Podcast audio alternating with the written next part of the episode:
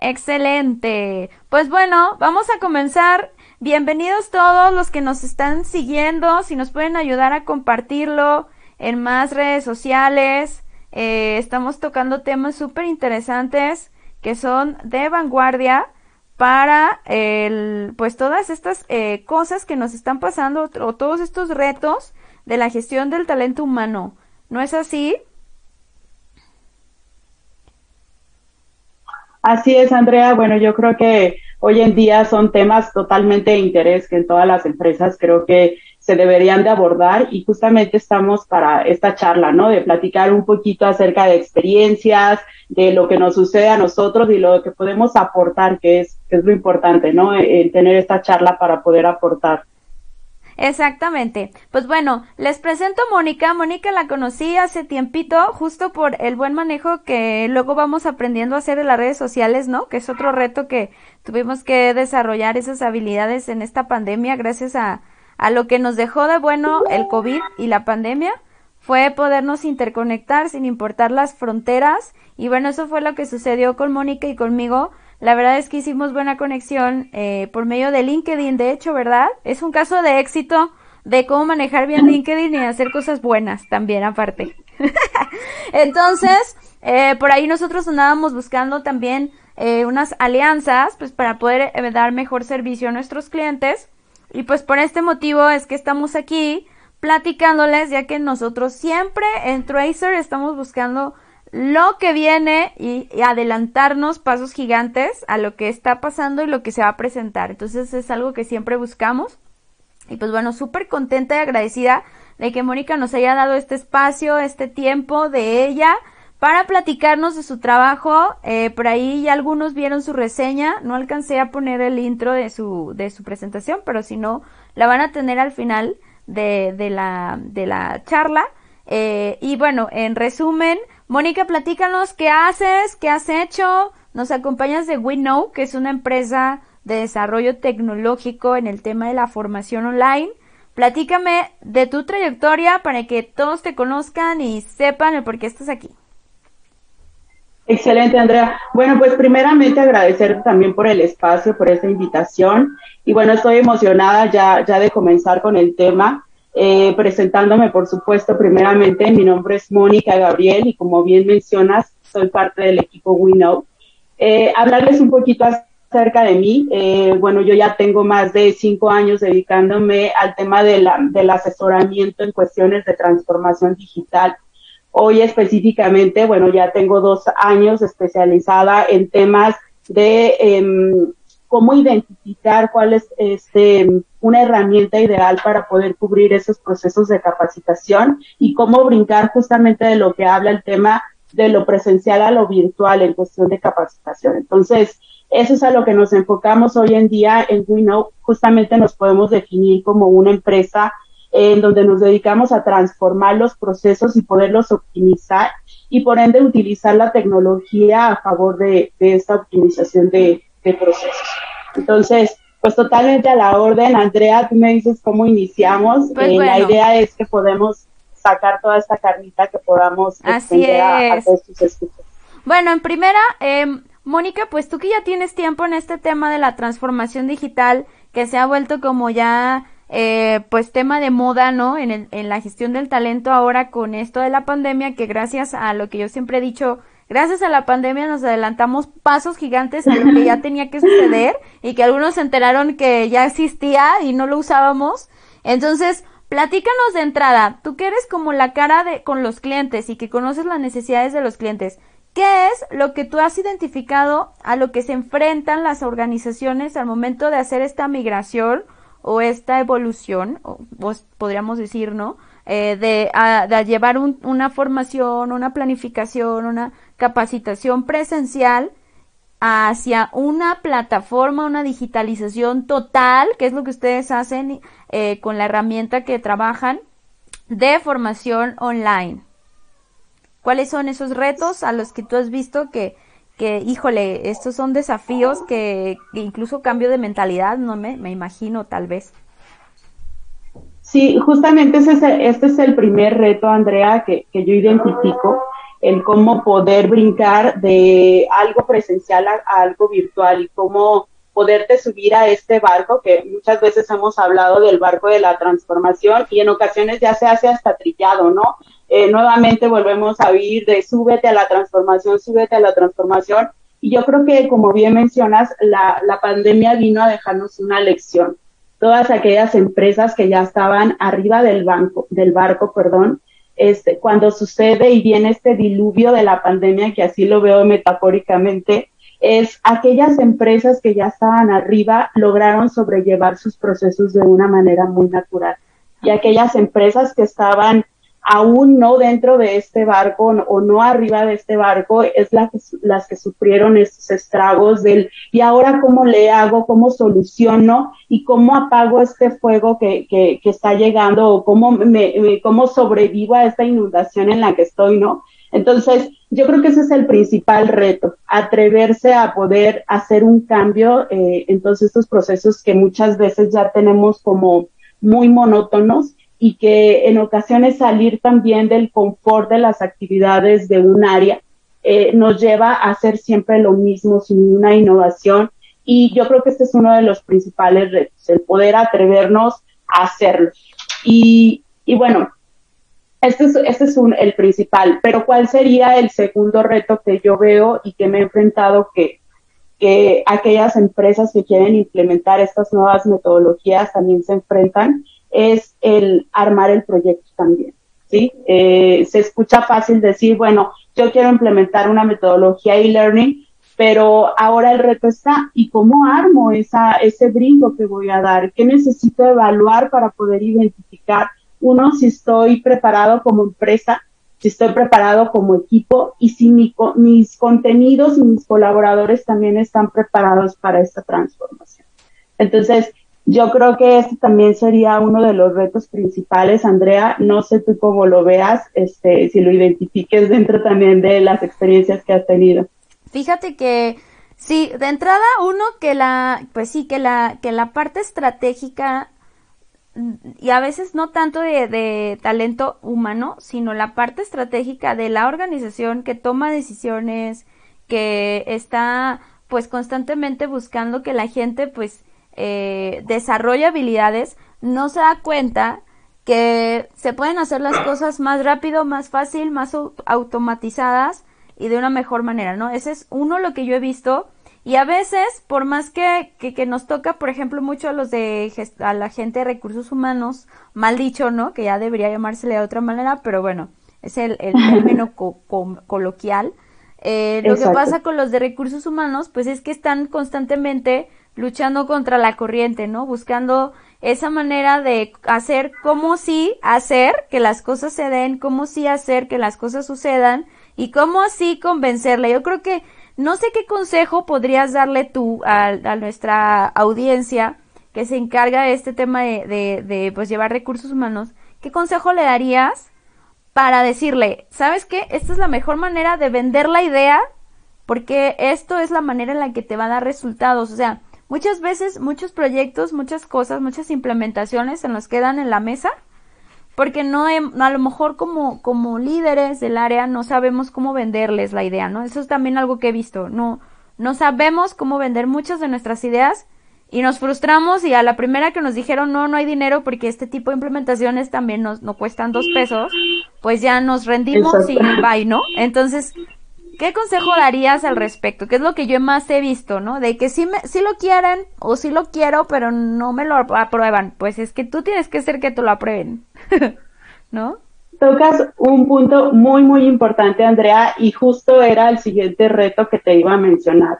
¿Cómo vender ahora? O sea, ya, ya me atreví a hacerlo, o sea, ya voy a presentar un proyecto, ya le dediqué tiempo en armar al proyecto, entonces ahora, ¿cómo se lo vendo a esos directivos que, eh, quienes son los que sueltan el presupuesto para, para estos proyectos? Entonces, yo creo que eh, aquí hay que resaltar los beneficios que puede implementar, eh, o más bien que puede involucrar el poder implementar una metodología de e-learning. Entonces voy a mencionar algunos este, algunos beneficios que estos los podemos transformar, por supuesto, ya a objetivos muy particulares de cada empresa, Pero el primero de ellos, y yo creo que es el más importante, es el aumento del conocimiento adquirido por parte de los colaboradores.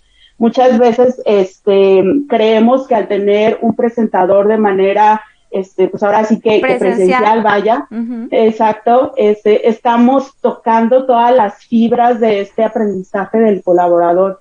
Sin embargo, eh, dejamos de lado esta oportunidad de que el, el, mismo colaborador, el mismo usuario de una plataforma e-learning se pueda convertir en el protagonista de su propio ritmo de aprendizaje. Es decir, cuando estamos en, en una sesión presencial, hacia mí, Mónica, me genera una duda, tengo que levantar la mano, esperar a mi turno. Si me toca el turno, qué bueno, ya resolvieron mi pregunta, pero si no me, eh, si no me toca el turno, me puedo quedar con esa duda. En cambio, en el caso de e-learning, tienes la oportunidad de comunicarte con tu instructor en el número de veces, pero lo más importante es que tienes la oportunidad de reproducir ese contenido también en el número de veces. E inclusive tener esa movilidad, que ese es uno de los beneficios también que hay que resaltar. Que a partir de ese tipo de herramientas se tiene la movilidad de poder acceder a la información desde cualquier punto, desde cualquier dispositivo y en cualquier momento siempre y cuando tengamos internet vaya. Pero este, ese es otro de los puntos que hay que resaltar, esa movilidad de acceso a la información.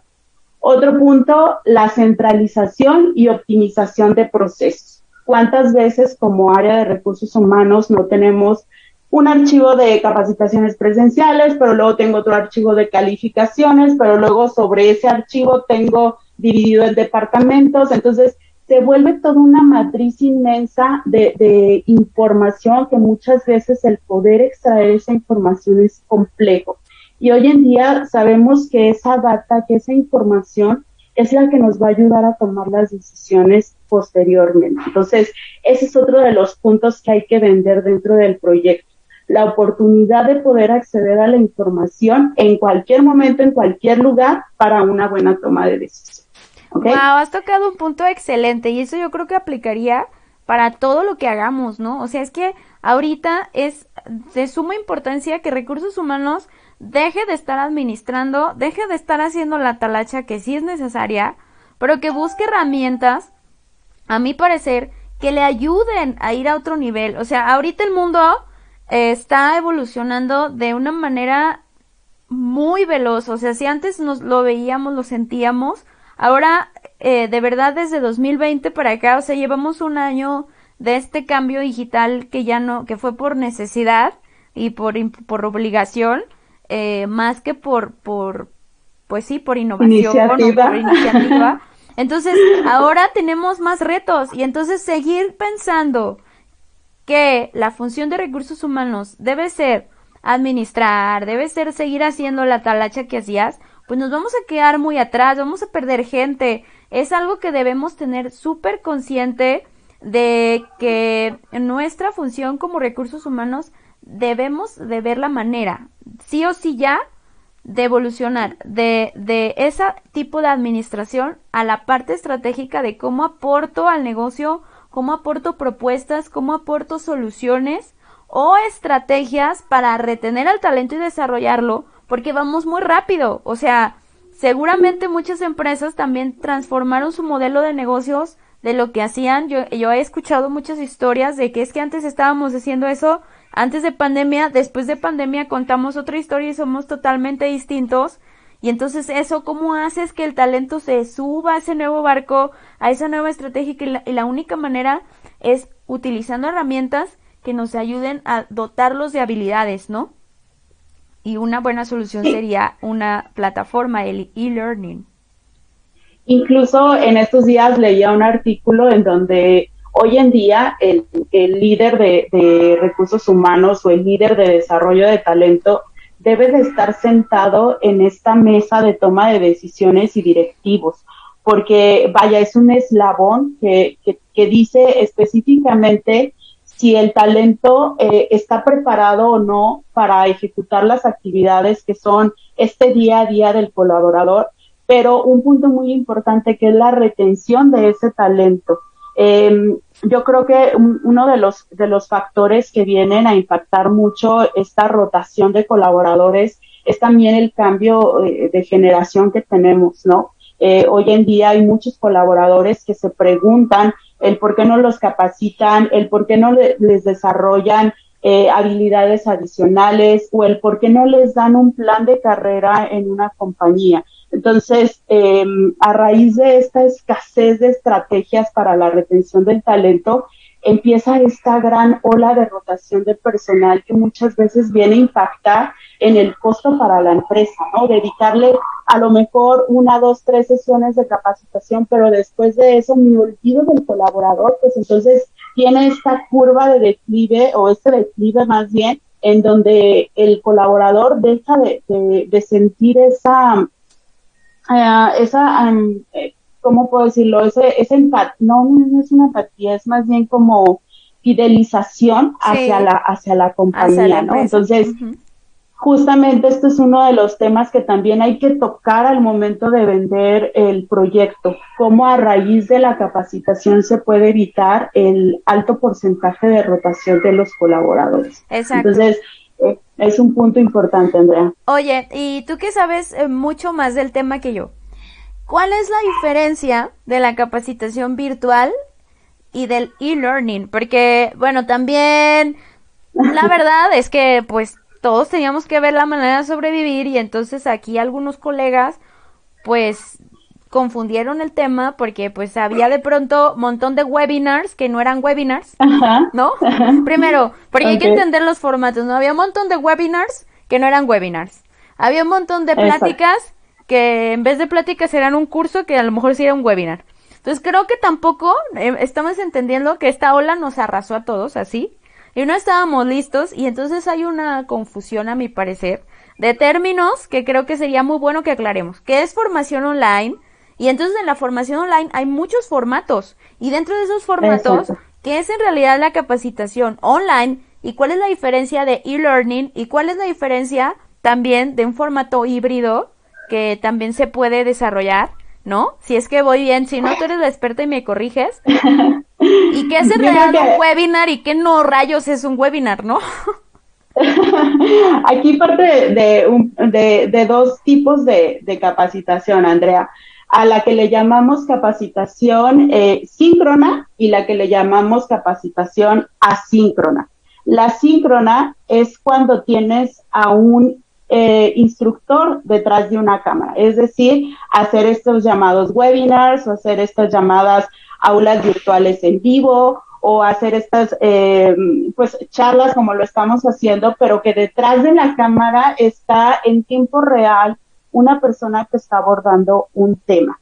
¿Cuál es la desventaja de este tipo de sesiones, Andrea? No quiere decir que sean malas. Al final, yo creo que este el hecho de brincar ya algo virtual nos hace dar un paso agigantado. Sin embargo, hay que contemplar eh, los tres niveles de aprendizaje que podamos tener para el usuario final o el colaborador en este caso.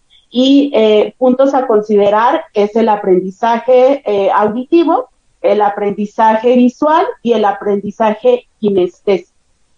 Cuando abordamos una, una capacitación eh, síncrona, estas de las sesiones en vivo, solo estamos síncrona es sincronía, ¿no? Que estamos face to face, pero a través de una cámara, para que se entienda. Estamos conectados al, en el mismo momento. Entonces, aquí simplemente estamos atendiendo dos tipos de aprendizaje, el visual y el, el auditivo. El auditivo, ¿por qué? Porque el, el instructor está abordando a través de un diálogo, de un guion, y bueno, se está apoyando a lo mejor de algunos elementos gráficos y con eso atendemos el aprendizaje eh, visual.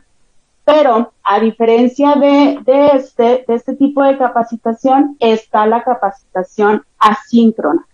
Toda aquella eh, plan de capacitación en donde no se necesita que esté como tal un instructor detrás de una cámara en vivo. Esto quiere decir que vas a formar toda una secuencia didáctica para poder crear un curso de capacitación y que prácticamente se vuelve autogestivo.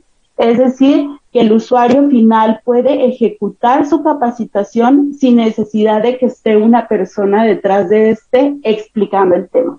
¿Me doy a entender? Sí, o sea, lo que le llaman es que ya está grabado y como ya está grabado, también piensan que tiene menor valor o que es menos efectivo, ¿no? Ese es otro de los retos. Eh, a nosotros nos pasó que cuando nos subimos a este tema de la formación online, nosotros yo sí teníamos muy claro cuál era la diferencia de una capacitación online a una formación e-learning, que lo que te digo, ¿no?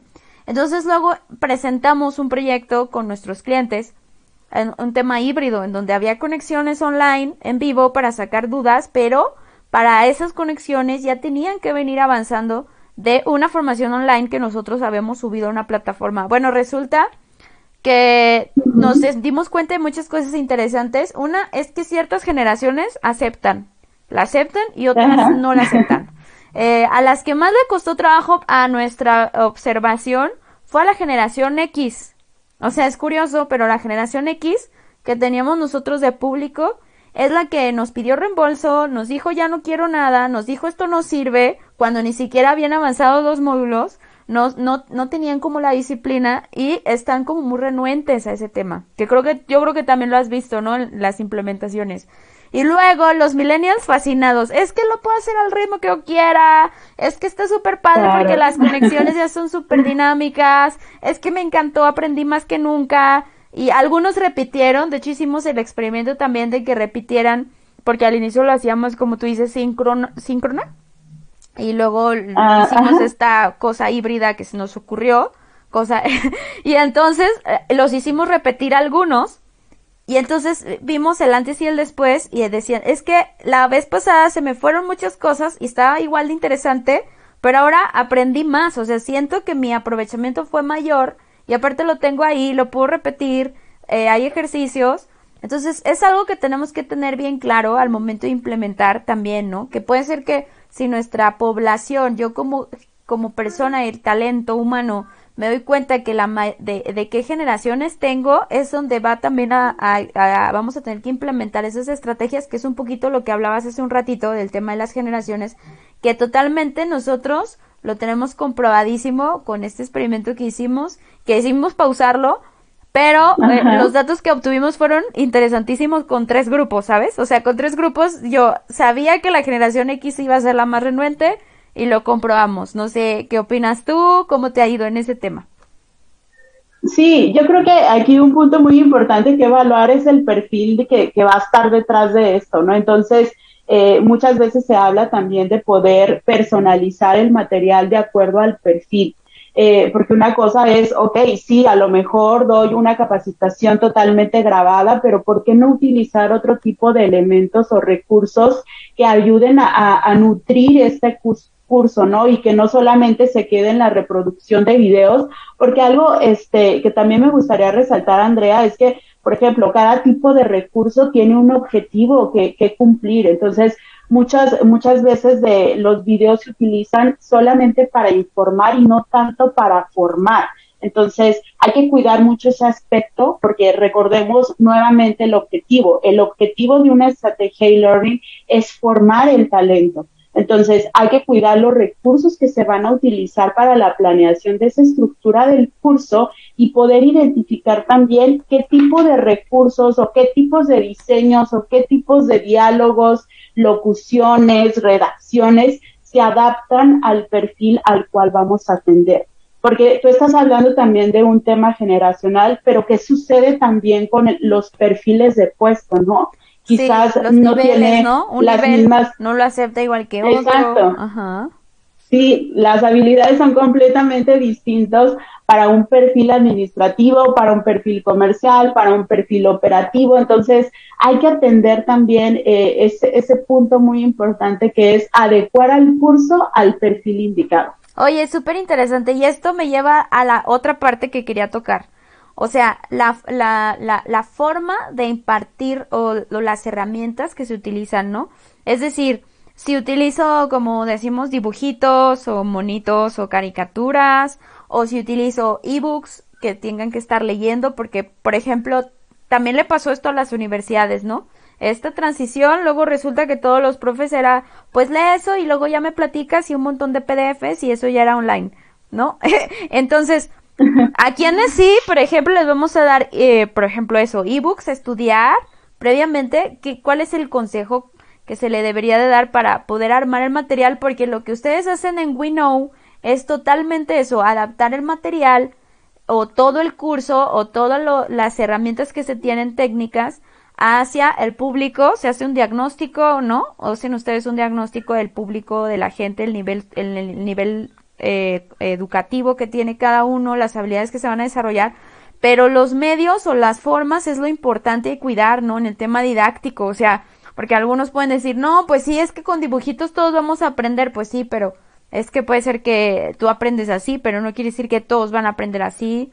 Entonces, esto también es otro reto, el hecho de cómo voy a armar todo el material para que de verdad impacte y desarrolle habilidades y no sea aburridor, ¿no? Por ejemplo, hace poquito me mandaron una demo de una que no diré el nombre, pero me pareció súper aburrida, o sea, eran videos, eran clases de profes así, bla, bla, bla, súper monótono, así, bla, bla, bla, bla, bla, bla, bla, bla, bla. Y eso que yo soy súper fan de lo digital, pero cuando lo vi dije, no, o sea, cinco segundos ya no quiero verlo, se me parece interesante, pero eh, eh, montón de artículos, o sea, eso también es algo bien importante evaluar, ¿no? Al momento de, de elegir una herramienta, un partnership en este sentido, entonces, ¿qué todo tipo de herramientas hay? Platícanos. ¿Y cómo adaptarlas? Sí, Andrea, yo creo que aquí viene la participación de un ente que, que hoy en día viene a ser protagonista de, toda esta creación de contenidos, que es el, diseño, el diseñador o el diseño instruccional.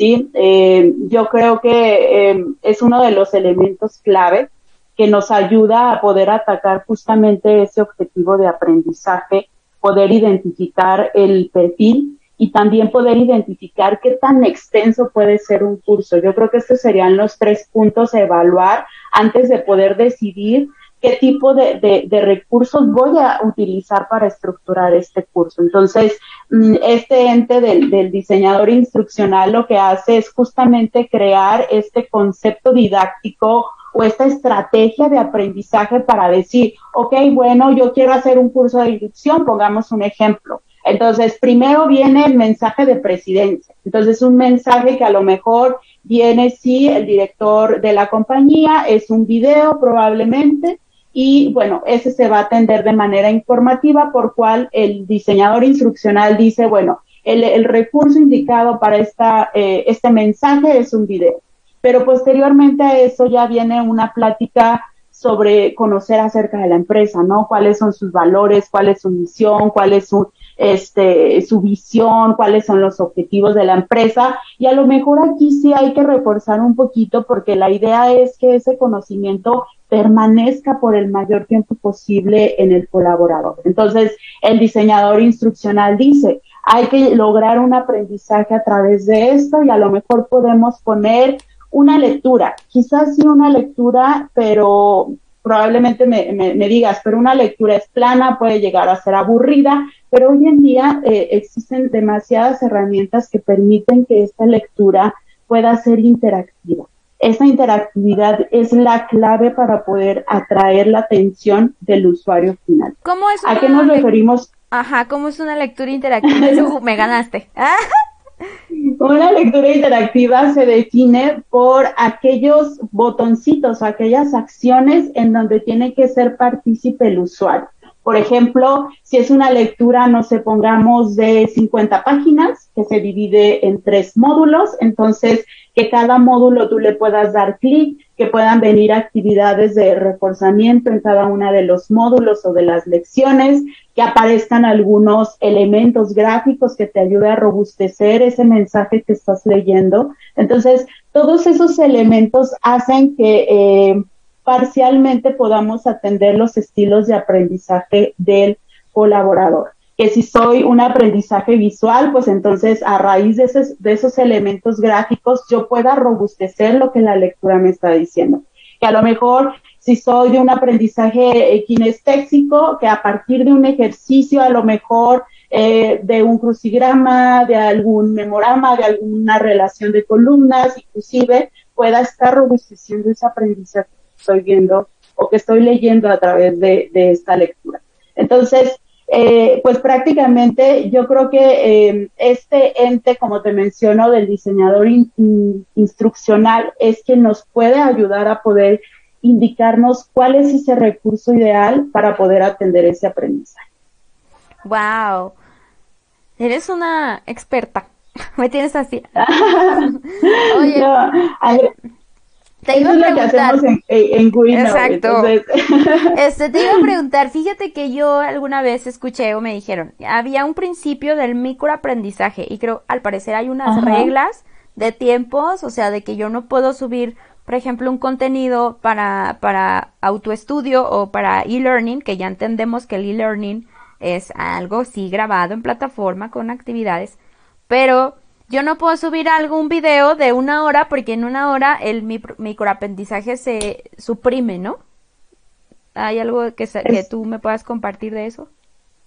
Exactamente, es una de las metodologías principales que se recomienda para implementar eh, un e-learning, que es el microlearning, y justamente este, es hacer estas cápsulas, no necesariamente tienen que ser cápsulas de video, como bien lo mencionaba, sino que puede ser la división de los bloques en cómo se va a componer el contenido del curso.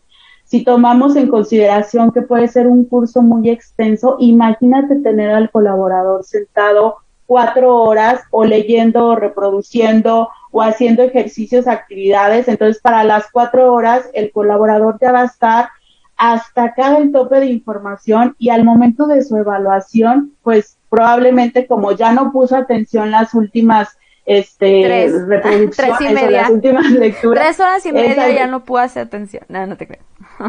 Imagínate, la, la, evaluación va, va, a caer ah, por el suelo y, y, eso no es bueno. Entonces, en realidad no es que no haya aprendido el colaborador, sino que el contenido y la forma en que se se le brindó ese contenido no fue la forma adecuada para hacer. Entonces, eh, es ahí donde el microlearning viene a sumar también, porque entonces si se lo vas dando poco a poquito, poco a poquito, esto se vuelve una, una forma de digerirlo muchísimo más fácil y también de poder retener el conocimiento durante más tiempo, porque inclusive dentro del microlearning también se recomienda que después de cada bloque de, de contenido, de información, se pueda colocar un ejercicio de, de, reforzamiento, ¿no?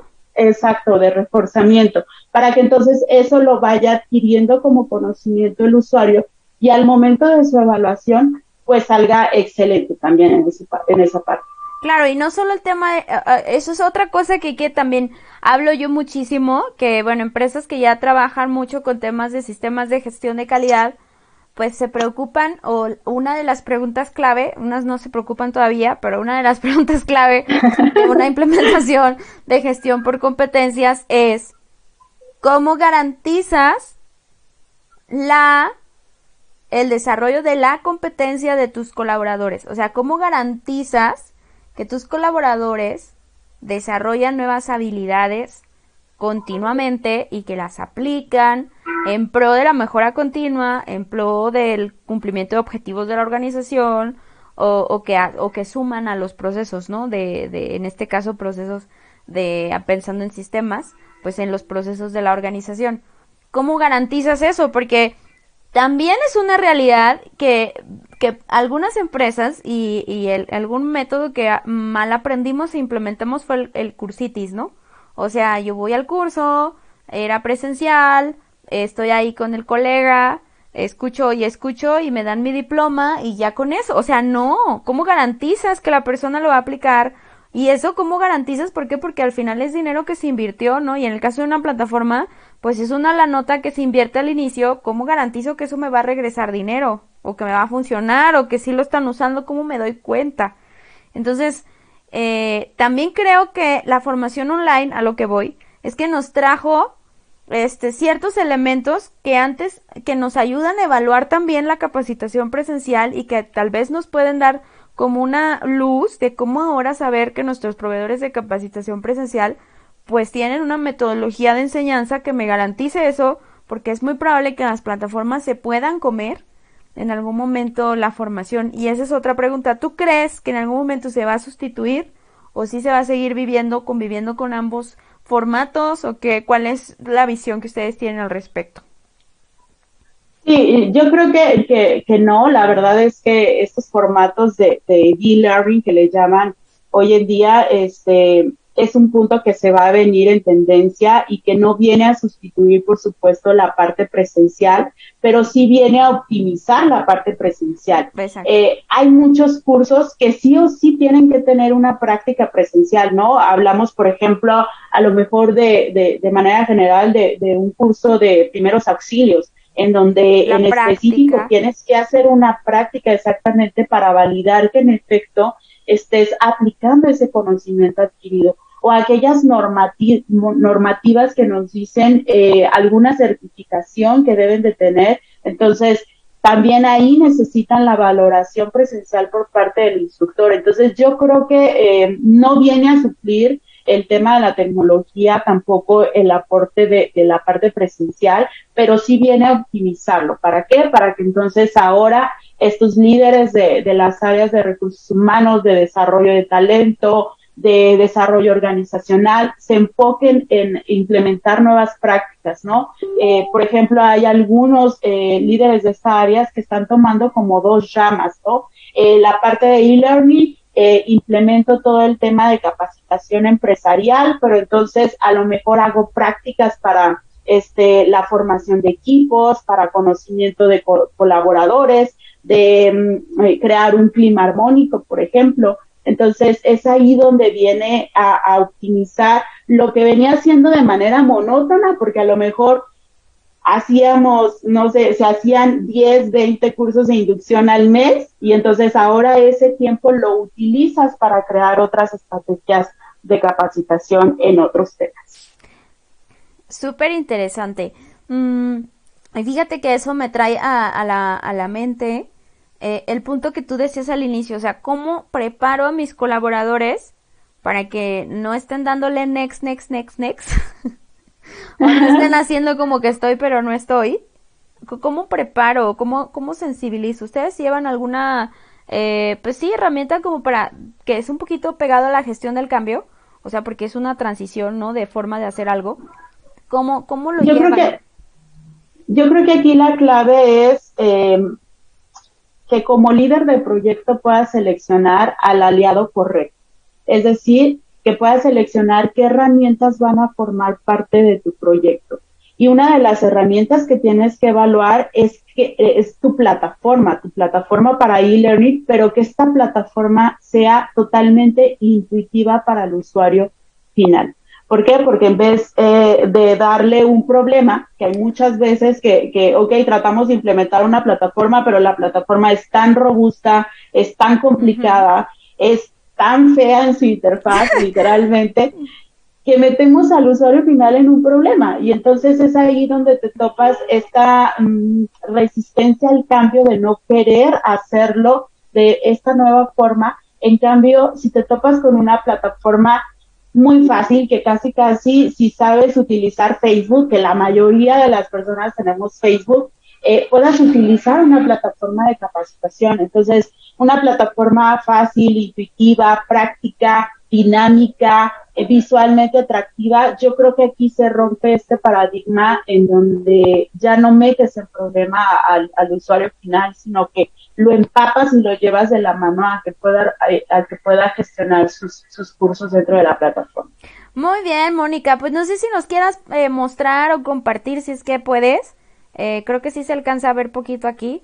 Eh, un poquito de la plataforma que ustedes implementan o, que nos platiques como un poquito las bondades.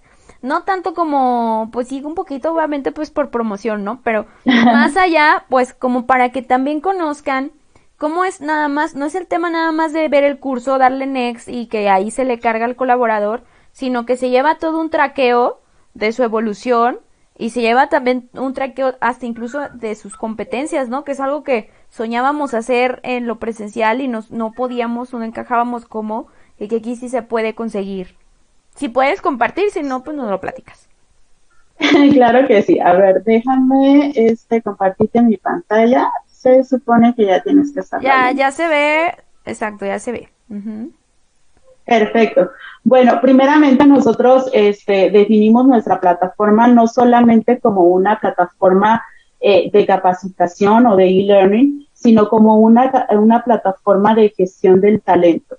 porque no nos quedamos en el punto de ya te di la capacitación, ya te di el curso y después de eso, ¿qué sucede? ¿No? El objetivo del uso de nuestra plataforma es ir un poco más allá y es darle seguimiento a esos cursos asignados para el usuario y justamente como lo mencionas, el poder conocer cómo está desarrollando esas competencias y cómo está desarrollando su plan de capacitación asignado. ¿Para qué? Para después detectar si efectivamente ese talento se está desarrollando a tal punto que hoy en día a lo mejor puede ocupar otra posición eh, mm, mm, superior dentro de, la compañía y que muchas veces a lo mejor recursos humanos empieza a buscar por fuera desconociendo que el talento está dentro de la misma compañía. Oye, y ese es otro punto súper interesante. De hecho, en calidad se le considera una forma de desperdicio eso, ¿eh? O sea, uno de las siete desperdicios de la calidad es eso, no saber que tu talento humano ya está listo para, para algún proceso, un nuevo proyecto, y que aparte tienes la ventaja de que ya conoce la empresa, ¿no? Exactamente, yo creo que te brincas esa, esa curva de aprendizaje que muchas veces también cuesta trabajo, ¿no? Poder este, desarrollar, que el colaborador se pueda identificar con la cultura de la compañía, también es una curva de aprendizaje y que te puedes ahorrar como, como eh, desarrollador de talento y por qué no hacerlo a través de una plataforma, ¿no? Por ejemplo, nosotros lo que trabajamos es un Cardex por usuario. Cada Cardex nos dice específicamente quién es ese colaborador, cuál es su perfil en cuestiones de educación, de experiencia laboral, pero lo más interesante es que nos trae un Cardex de desarrollo. Este CARDEX de, desarrollo, por supuesto, que va amarrado hacia el plan de capacitación que el líder de, desarrollo o de capacitación le asignó a cada colaborador. Entonces, es lo que nos permite dar un seguimiento de si está desarrollando los cursos, de si se está metiendo a la plataforma y la está utilizando, qué tan frecuente está utilizando la plataforma y a raíz de eso poder tomar decisiones sobre su desempeño. Entonces, si tú visualizas, es una plataforma muy práctica, utilizando botones eh, intuitivos, iconos, colores, por supuesto. Eh, en este caso, bueno, son colores de nuestra marca, pero es importante también que se tropicalice o se personalice a la identidad corporativa de cada compañía. Porque al momento de que ingresas y ves el logotipo de tu empresa, ves los colores de tu empresa, te identificas y sabes que eres parte de esa compañía y que es un plan de capacitación brindado por tu compañía. Entonces, ese es un punto importante también que evaluar. Exacto, sí, ¿no? Que la herramienta que vayas a utilizar, pues también se adapte y haga sentir al colaborador como parte de hacerlo sentir tan especial que le mandamos a hacer algo para él, ¿no? O para ella. Exacto. Y yo creo que este un punto también eh, muy importante que resaltar y que no me gustaría que se dejara pasar, Andrea, es, ok, bueno, eh, quizás la plataforma sea intuitiva, quizás sea muy dinámica, quizás sea intuitiva, pero ¿qué sucede con eh, el contenido que va a estar en esa plataforma y cómo voy a nutrir esa plataforma? Entonces, por eso es tan importante que también antes de poder implementar un proyecto e-learning podamos evaluar si nuestro contenido está preparado para ser utilizado de manera virtual o solamente lo tenemos en un formato presencial. Entonces, cuando lo tenemos solamente en un formato presencial, hay que trabajar ese contenido para poder transformarlo en un contenido ideal para formatos e-learning y que entonces el usuario pueda engancharse también dentro de su desarrollo del curso.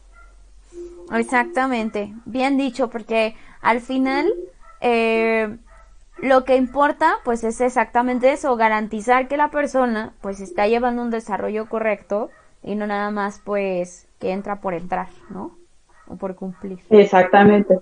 Sí, porque incluso dentro de, de las estadísticas que nosotros tenemos en la plataforma es la recurrencia y el otro aspecto es los registros en la plataforma. Puede el usuario entrar en el número de veces y su gráfica se va a ver a la alza y entonces se podría ver que es un usuario activo en el uso de la plataforma, pero una cosa es que ingrese a la plataforma y otra cosa es qué tantos registros estás haciendo en la plataforma, que eso se traduce a qué tan participativo está haciendo en la misma. Entonces, eh, aquí se resuelve este paradigma de, ok, entra solamente por hacerse partícipe en la plataforma o entra porque verdaderamente ejecuta acciones dentro de la herramienta. Oye, no, pues súper padre. La verdad es que cuando yo conocí esta herramienta así comercial, pues sí, me, me gustó muchísimo. Eh, porque me pareció que tiene el sentido, uno que es intuitiva, como dice Mónica, y otra que se adapta a cualquier tipo de organización, ¿no? Que fue lo que a mí me pareció súper interesante de lo que hace WeKnow.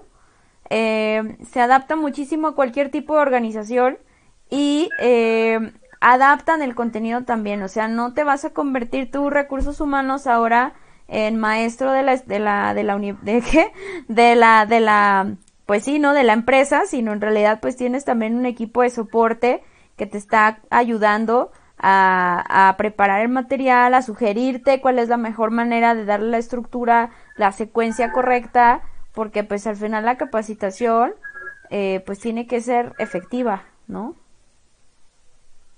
Exactamente, también este un punto este que, que, hay que resaltar, Andrea, es qué personas vas a unir a tu equipo de trabajo.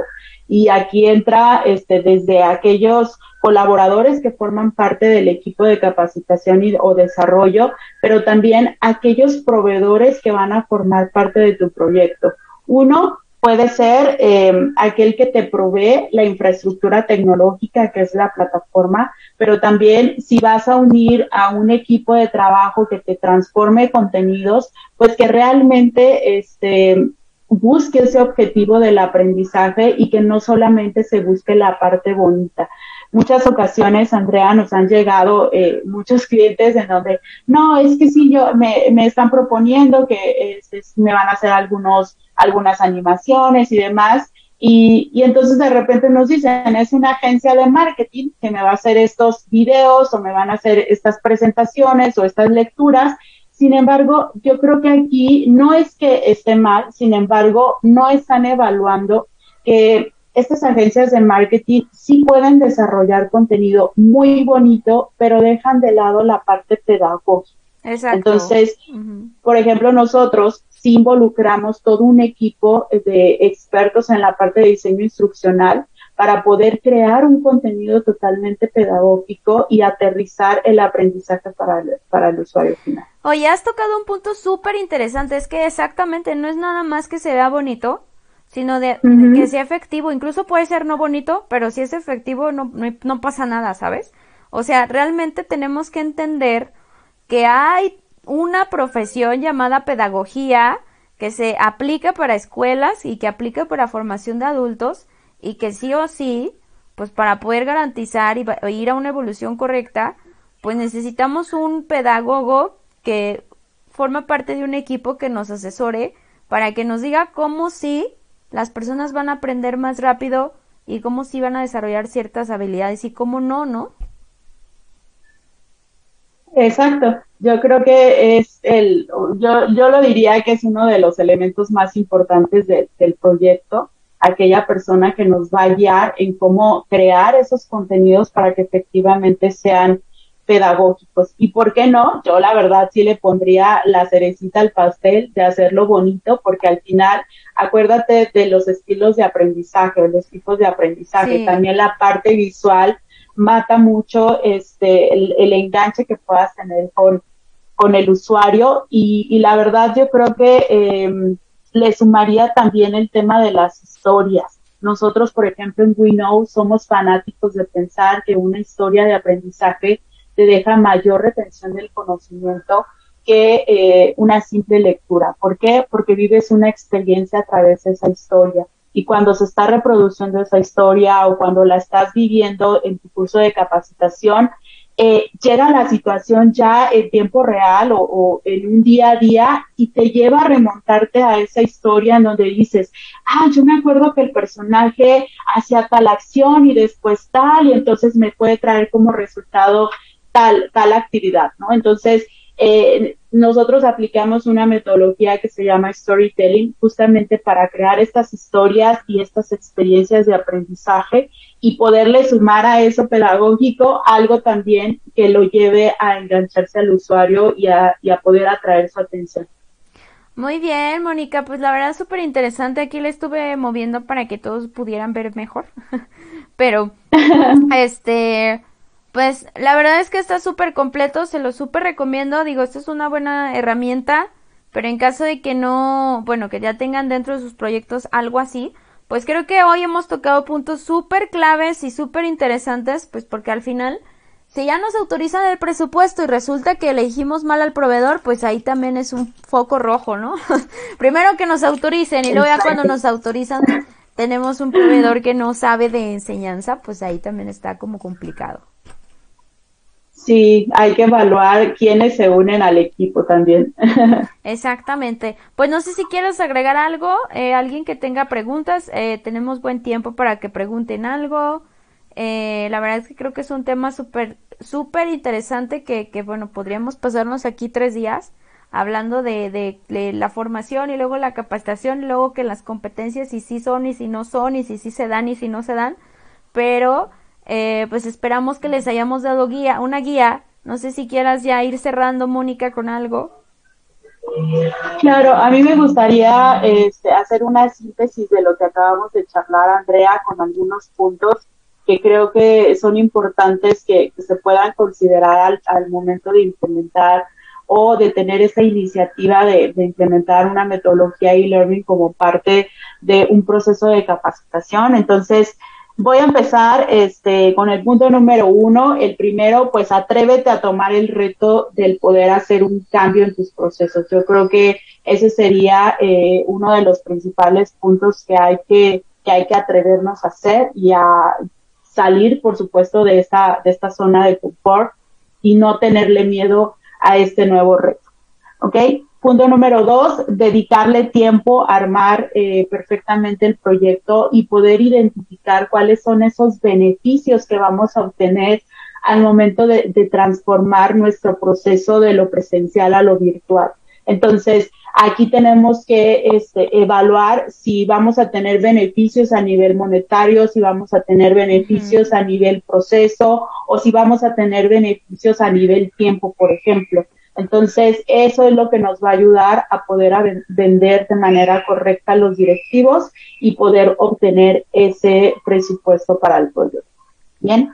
Punto número dos, busca el proveedor eh, que mejor te va a dar el servicio no solamente en cuestión em, de interfaz bonita, por ejemplo, sino evalúa también quién está detrás de esta plataforma. Por ejemplo, si te van a dar eh, un hospedaje de, de tu información, si te van a dar respaldos de tu información, si te van a dar seguridad de esa información, que hoy en día es uno de los factores claves que evaluar, pero sobre todo que te den un buen servicio de acompañamiento. Es decir, que te capaciten en cómo utilizar una plataforma de manera correcta para que entonces puedas explotarla al 100% y digas, se implementó mi, proyecto de manera exitosa.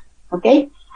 Otra cosa, eh, cinco, dedicarle tiempo a una buena implementación. Esto quiere decir de poder decidir cuáles de los cursos actuales eh, puedo unir de manera en corto plazo a, mi plan de capacitación virtual y cuáles voy a ir sumando paulatinamente. Entonces, aquí entra el factor de evaluar si el contenido está preparado para ser utilizado en un proyecto e-learning o hay que tomar tiempo para prepararlo. ¿Ok? Y finalmente, este, una vez que ya implementas tu proyecto, pues dar una, una evaluación y un seguimiento a los resultados que se están obteniendo. Entonces, por ende, hay que buscar una herramienta que te dé toda esa data para poder decir, está, está eh, desarrollándose bien el proyecto, eh, la gente se está capacitando de manera correcta, eh, están cumpliendo de manera ideal su plan de capacitación. Entonces, jefe, estos son mis resultados y por ende puedo seguir utilizando un proyecto e-learning.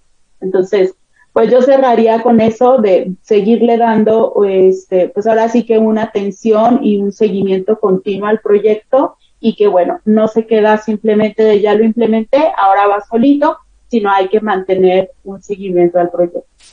Wow, buenísimos puntos. La verdad es que son súper valiosos y no, yo nada que agregar. La verdad es que muchas gracias Mónica por tu colaboración. eh, nuevamente y este pues pedirte de favor que pues si quieres nos dejas tus redes sociales o o eh, donde encontramos un poquito más de la empresa. Ahí le estoy moviendo aquí porque se desenfocó. Espérenme un poquitito.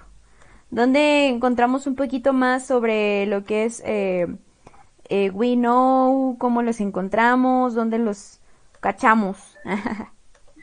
pues bueno, nos pueden visitar en nuestra página de internet que es www.weknow.net y ahí, bueno, pues viene toda la explicación acerca de nuestros servicios.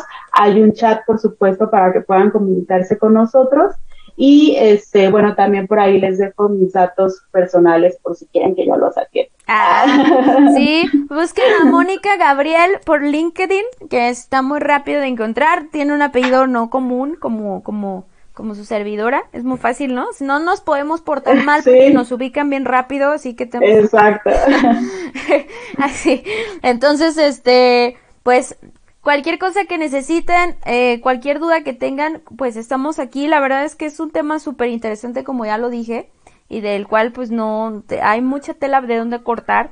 Pero estos puntos que dio Mónica son súper interesantes. O sea, si vas a ya subirte a esta metodología, yo creo que lo que dijo Mónica, que fue el punto creo uno o dos, o sea, lo tienes que amarrar con un resultado, o si te va a regresar dinero en cuánto tiempo, o si te va a ayudar a subir un indicador de qué, o si te va a ayudar a arrancar mejor qué proyecto, cuál, por qué, o sea, amarrarlo a un para qué y que se pueda medir exactamente, porque muchas veces ese es el error de, de, del área de recursos humanos, pues que nos vamos a la parte romántica y olvidamos el cómo comprobar que funcionó o no sabemos luego cómo darle el enfoque de que sí funcionó, ¿no?